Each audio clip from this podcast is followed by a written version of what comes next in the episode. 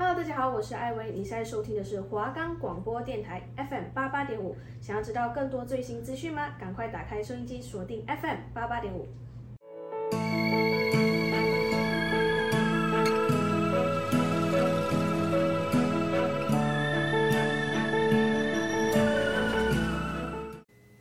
大家好，我们是交友知多少，我是伟星，我是一发。哎，维新，你在现实生活中敢主动认识其他人吗？不太敢耶，我比较不太敢讲话，但是我在网络上就比较敢讲哦。真的吗？那你一定在网络上交过许多朋友啊？那当然啦，在网络上交朋友比在现实容易许多诶。真的假的？好想知道你都如何交朋友哦。想要认识除了你生活圈以外的人吗？不想要总是在情人节一个人过吗？想要成为聊天大师吗？想要避开全部的雷吗？不用着急，这些我们都来告诉你。那就来收听我们的频道吧。你今生才没有相遇，太熟悉，有一种似曾相识的秘太拥挤。那你们知道吗？通常一段恋情一定会经历下列五个时期哦。在一段爱情的长跑过程中，每个阶段啊都有自己的好坏。那你了解你现在跟他正在哪个阶段吗？第一个是热恋期呢，在这个阶段，情侣往往都会体验满满的幸福爱恋感，感觉我们是深深被对方所吸引的，其他的人事物啊，仿佛被缩小再缩小。此时，男女双方大脑都会分泌出大量的荷尔蒙，刺激双方感情继续加深哦。这个时期的男女都会如胶似漆，舍不得和对方分开。不过，这段期间往往因为太过相爱的情感而掩埋了自己的双方感情继续加深，而且这个时期啊，都会舍不得和对方分开。不过，这段期间因为往往太过于相爱情感，所以会掩埋自己个人特质，甚至过度依赖对方。也容易造成忽略自己的家人朋友，并且太过于专注于恋人身上。没错，虽然热恋期是好事情，毕竟你们两个刚在一起，被对方给深深吸引到，但是有可能因为太过度于对方的身上，然后你们就忽略了家人跟朋友，甚至让朋友觉得你太过于重色轻友，然后就会。你们可能朋友之间就会变得非常不好，但是你可能会觉得没关系，因为我好不容易交到我另外一半，我就应该好好跟我另外一半一起互动，而不是跟朋友。因为你就是因为太过于热恋期，虽然热恋期是跟另外一半来讲说是好事情，毕竟你们刚在一起，但是对于家人跟朋友可能会觉得你太过于。投入这个感情当中了，我觉得这就是要看个人去怎么取决于啦。你可能可以在热恋期的时候，能够平衡你跟朋友还有你跟另外一半的关系，但是我觉得这个有点难，毕竟一定要做一些取舍。只是看你们对方会不会为你着想啊，我觉得这个蛮重要的。对，因为我也是，我现在就是在热恋期嘛。然后我当然现在也是觉得我男朋友很重要，因为我已经蛮久没有谈恋爱了。就有个人突然出现，然后跟我就是谈恋爱，我就会觉得说，天哪，很美好。谈热恋期是真的很美好，因为你们不管做什么事，你们都会觉得。有动力，有新鲜感。最近我有个朋友，他去做戒指还是怎样？因为他们已经交往很久了，然后他们就突然想说要去做个戒指。结果他做完戒指，当下的想法就是说，希望大家热恋期的时候就去做，因为他们现在已经过蛮久，然后去做，两个人都好累哦，就会觉得天哪。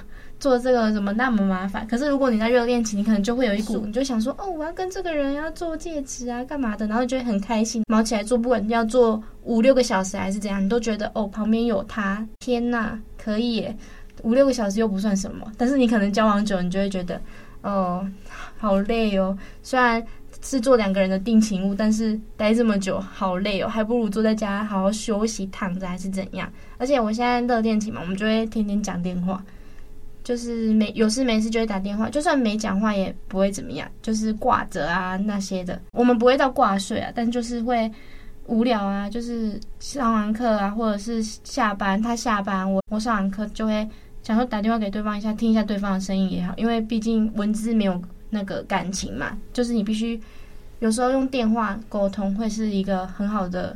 想法，大家一定要好好把握热恋期，可能是一到三个月，也不一定，因为有些人可能交往了七年、十年，还是有天天热恋期的感觉，那就要看你另一半跟你要怎么维持好这个感情，就是你们是适合走平淡的啊，还是每天要这样子卿卿我我？因为黏在一起也没有说不好，如果是双方都能接受的范围的话，那黏在一起当然是最好啊，谁不想跟自己的另一半贴贴啊，对不对？第二个呢，就是磨合期，相处时间慢慢久了，这段感情也会发生变化，进而进入到了磨合期。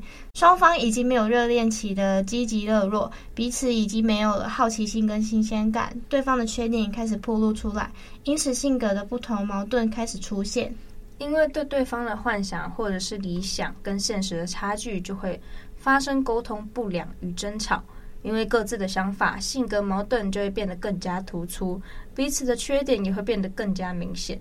很多情侣就是在这个时候分手的。但是如果能在这个时期管控好个人情绪，正确处理彼此的争吵，并且愿意为对方改进沟通模式，感情反而会比热恋期更好哦。我觉得磨合期就是一个很重要的一个坎耶，因为你要是没有沟通好，就是真的就分开了。像。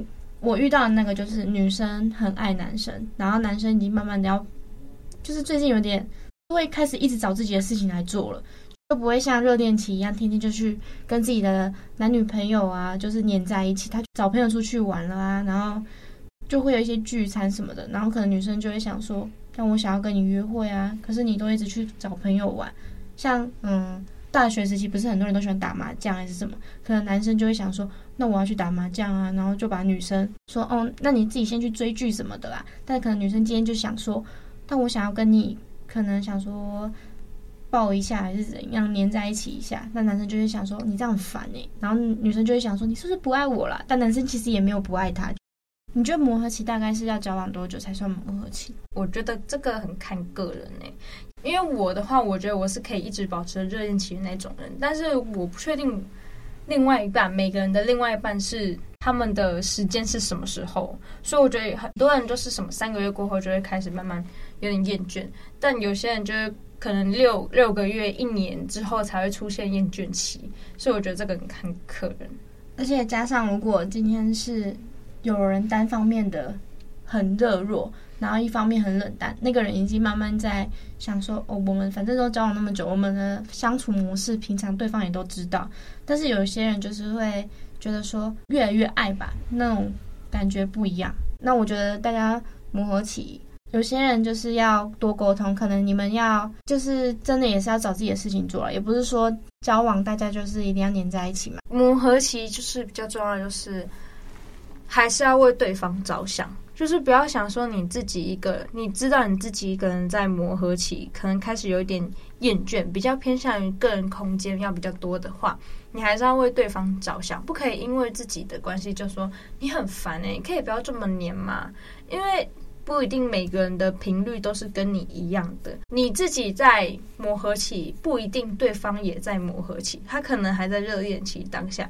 但我觉得最重要就是，恋爱是好事，但不要以恋爱为你的生活重心。你还是有课业，你还是要工作，你还是要学习，但千万不要以恋爱为重心，因为你可能会。一直沉浸在恋爱的细节里面，因为他今天做一件事情，你很难过，你就导致你把整个你生活搞得一团乱。那第三个是稳定期，经过冷却下来的磨合期，如果双方能够彼此容忍对方的缺点，性格方面也不是问题的话，而且彼此还是存在着好感，就开始进入了稳定期。彼此的习惯差异虽然都已明显清楚，但双方已经学会给予对方尊重，而且会发现啊，意见不同啊，仅仅只是双方看法上的不同，不会演发成争吵。即使争吵啊，也是可以彼此沟通解决的。但是要小心的是，这个阶段的恋人啊，即使真的变成争吵，也是彼此能够沟通解决的。但是要小心的是。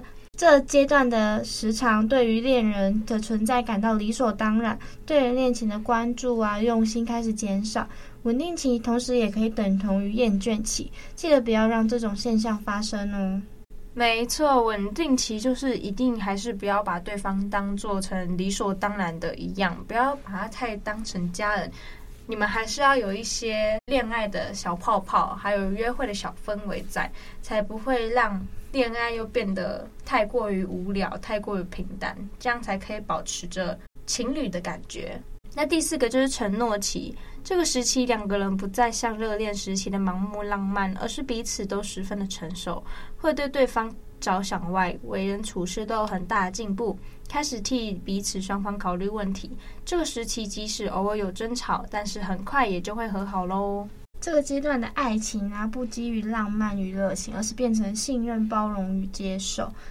而且我觉得，希望我可以在这段感情里面是。同时有热恋期跟承诺期就好，就是希望磨合期啊跟稳定期可以少一点比较好，因为我觉得如果两个人的感情一直如果维持在热恋跟承诺的话，就会是最完美的，还可以走到结婚。没错，而且我觉得磨合期那些是真的要看对方可以能不能承受住，因为有些人就是没办法承受住，一直太过于。磨合，可能双方都开始不耐烦的话，是真的会有另外一个人先承受不住，先提出要分手什么的。我觉得那个是最不好的，就是双方还是要有一点可以相信对方的感觉存在。那第五个呢，就是共同创造期，在在这个阶段，自己不需要恋人的陪伴，而是你能够选择去陪伴恋人，在彼此的自由陪伴与爱之间，拥有和谐的平衡，深知自己与对方的缺点，并且接受他们。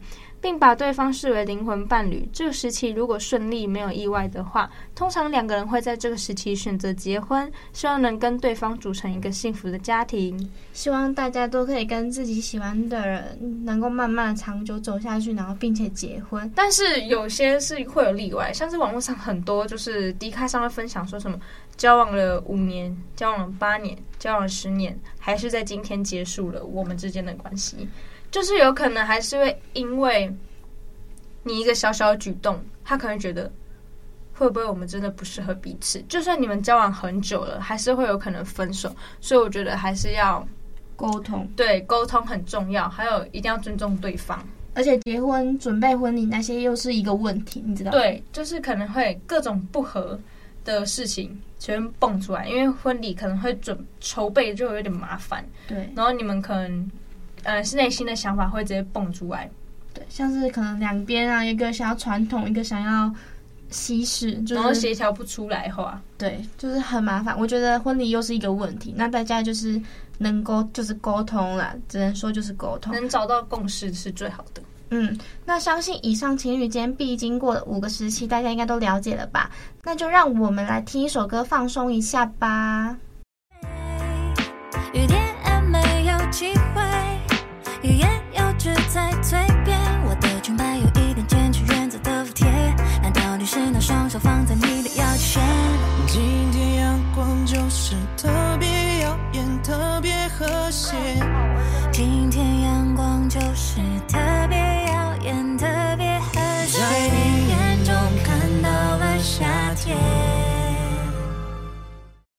哎哎，一方，情侣之间一定会有很多人想要同居吧？没错，很多人都很向往未来可以跟另一半一起住在爱的小窝啊。那同居是不是有什么要注意的啊？没错，同居也是有很多小地方要注意的喽。第一点就是制定共同生活的规则。同居前一定要先跟对方讨论好共同生活将面临到的问题。除了日常生活中最基本，同时也最相当重要的柴米油盐酱醋茶的支出花销问题外，还有家务的分配工作到两个人共同的小窝布置品味啊，很多看似小事，但往往可能是造成摩擦加大的导火线哦。哦。就像是可能今天要买吸尘器还是什么那些的牌子，或者是有些人想要用拖地扫地那种，就是大家的家务分工还是要做好。同居的话，我觉得我可以以我爸爸跟我妈妈的例子来为举例，像是他们两个之间的家务分工，就是我爸可能会去洗碗，然后我妈就负责扫地，就是他们可能。之前就有先讲好，说谁要干嘛，谁要干嘛。那有时候还是会我爸全做啊，因为不想要让自己老婆太累嘛，还是要体贴一下自己老婆啊。像是一些日常生活基本像是你们可以去逛一些像是家乐福什么的，你可以透过挑一些生活用品，然后你们也可以知道说对方可能常用的东西是什么。你们因为毕竟只有同居，可能你们支出不会就是由家人给的，而是你们自己所花的钱，所以你们也要自己掌控好那些金钱的分配，才会让你们。不会开销量太大，对于生活方面，因为毕竟你们还是要吃饭，还是要干嘛的，也是要出去约会啊，所以你们要好好的对于金钱那些也是要分配的好。对，还有像是什么，你们礼拜几几点要到垃圾哈，这些可能事先都要说好，不然如果对方以为你今天会到，或是你今天以为对方会到，结果你们两个都没有到的话，那乐色不就会变成一个可能问题又出现了，就会。而且还会造成有可能会因为乐色问题又吵了一次架，对，而且还会造成家里变臭。对，所以需要事前好好讨论一番哦，找到对彼此都感到满意，不会造成心理不平衡的相处模式才是最重要的，不然越住会越不自在。对，那第二点呢，是尊重彼此的习惯与共同癖好。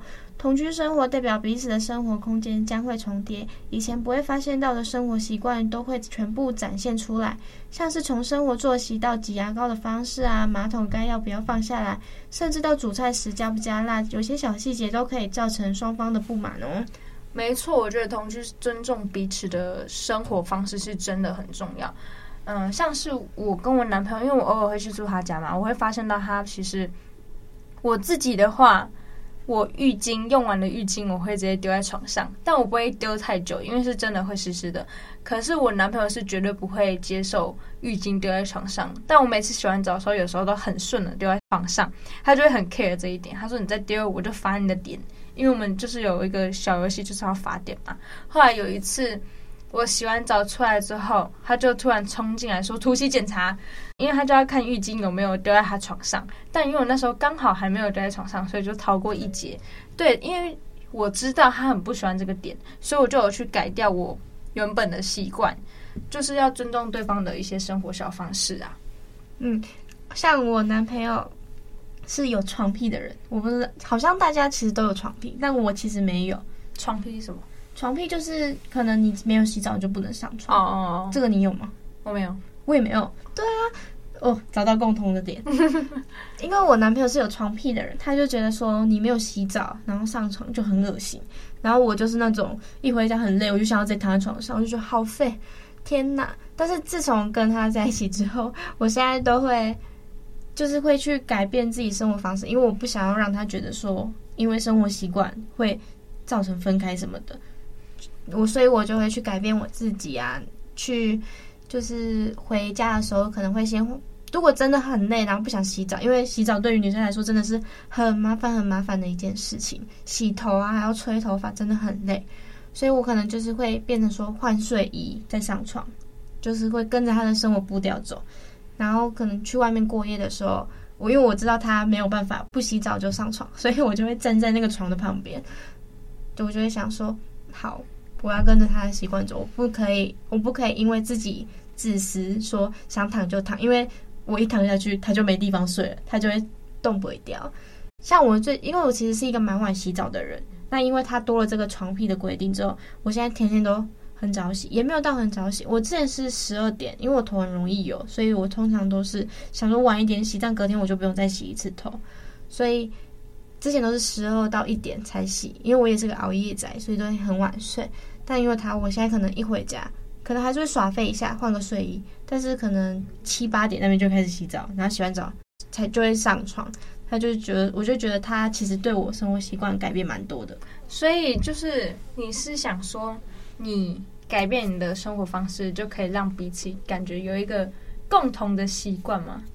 嗯，也不是吧，就是我想要配合他，因为这个习惯没有不好啊。如果他想要叫我改的习惯是对我来说很困难的，像是我根本不吃辣，然后他吃辣，我要为了他配合他吃辣，但是我明明就没有办法，这种的我就会觉得不能接受。但是，嗯、呃，床屁这个对我来说其实是没有到是不差的习惯，是优点，因为他没有说会让我变脏还是干嘛，他是让我变干净上床。然后没有细菌之类的。那他有要求你改掉吗？他没有要求我改掉，但是他会用一副很嫌弃的脸说：“哦，小脏鬼都不去洗澡，很恶心呢。然后我听一听，我就想说，到底想怎样？我说好，那我去洗，那我去洗。那我觉得还可以，就是不要逼对方改掉一些他可能不想要改掉的东西。对，因为他会就是会透过一些话语嘛，但是主要是看你愿不愿意去听。像我就是那种会去听啊，因为我想说，好啦，你既然都觉得我很脏，那我就去洗呗，反正又洗澡。虽然很麻烦，但我会跟他讲说，我好懒得吹头发啊，什么什么的。那如果坐在一起，他就会帮我吹头发，就是奖励吧，就是不会让自己这么麻烦，不会让自己那么麻烦。所以啊，一定要制定好双方都可以的生活公约，要好好尊重对方的习惯哦。那第三点呢，就是留一些独处的时间跟空间给彼此，就算住在一起了，也应该适时适度的留一些私人的空间，以及让彼此拥有一段。不互相打扰的自由时间，例如对方可以专注的打游戏啊，沉浸的看球赛转播，和自己的朋友出去的时间。而男生们，也要尊重女生们追剧、逛网拍、跟姐妹淘聊天的时间。没错，我觉得个人空间是真的蛮重要的，因为有些人可能可能就不喜欢时时刻刻黏着另外一半，也是需要一些。自己的空间，想说自己一个人待在自己的房间，你想要怎么躺、怎么玩、怎么睡都可以，然后想几点睡都可以。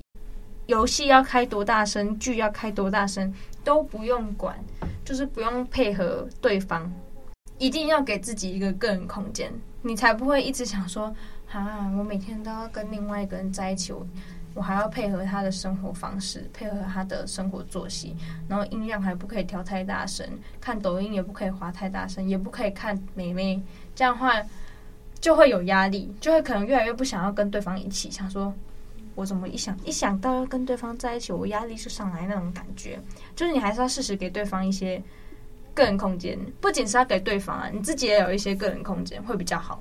没错，像是。你都可以看帅哥，他一定也可以看美女，所以不要限制到情侣之间的感情。就像是我也不会限制我男朋友打游戏啊，因为我觉得打游戏是他的兴趣爱好，他可以做他自己喜欢的事情。就像刚刚讲的，你也可以去逛自己的网拍。有些人喜欢追剧，就是他在打游戏的时间，你也可以去追剧啊。各做各的事情，才不会导致有一个人很无聊，想要另一个人陪伴。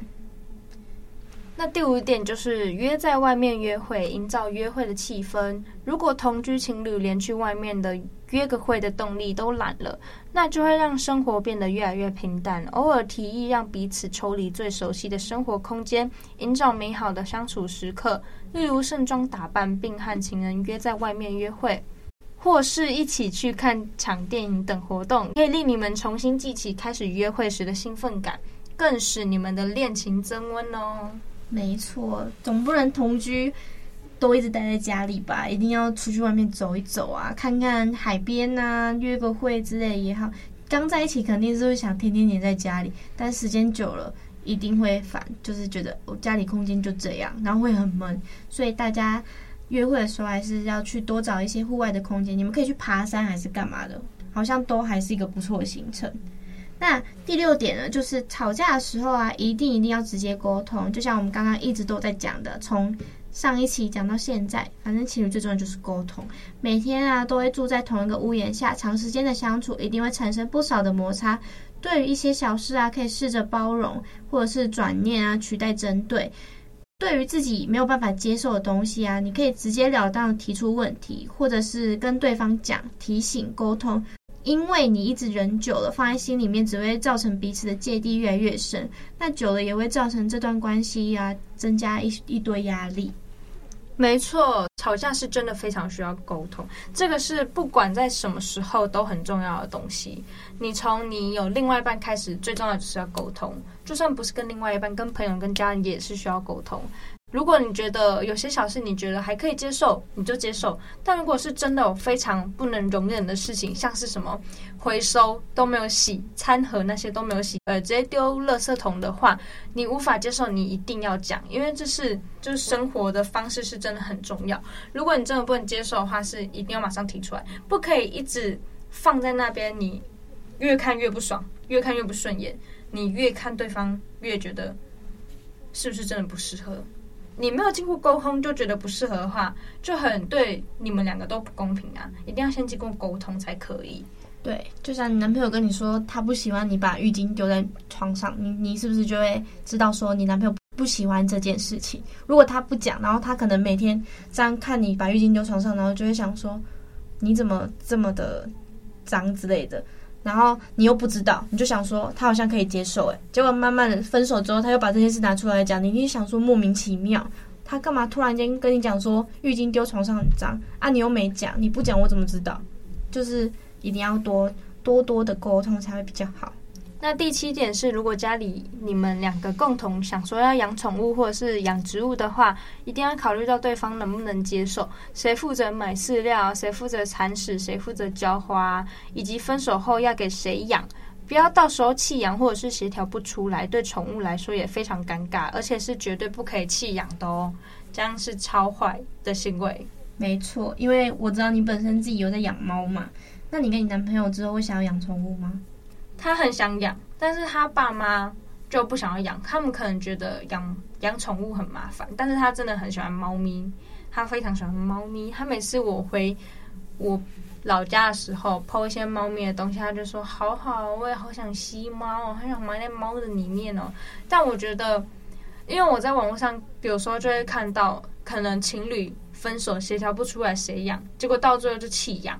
我觉得这样，就是你很没有爱心，很自私。你怎么可以因为你们双方分手结束了这段感情，然后就顺便连宠物都不想要养？你都已经跟他相处这么久，你还敢这样随意把他弃养？这样是真的很恶劣。对，有养宠物的，如果看到这些行为，肯定都是生气到不行。像我就没有养宠物，所以虽然看到会生气，但肯定没有那些养宠物的人生气。那。在同居啊，这期间中一定会遇到许多的酸甜苦辣，跟生活上的起起落落，情感关系也会一再受到考验，需要两个人一起努力。但也要记得维持这段亲密关系的同时，也要好好的爱护自己，才是最重要的哦。以上五个恋爱时期跟同居注意事项，大家都听清楚了吗？那我们是交友知多少？我是一发，我是伟星。那下期是我们最后一期哦，大家一定要准时收听哦。拜拜，拜拜。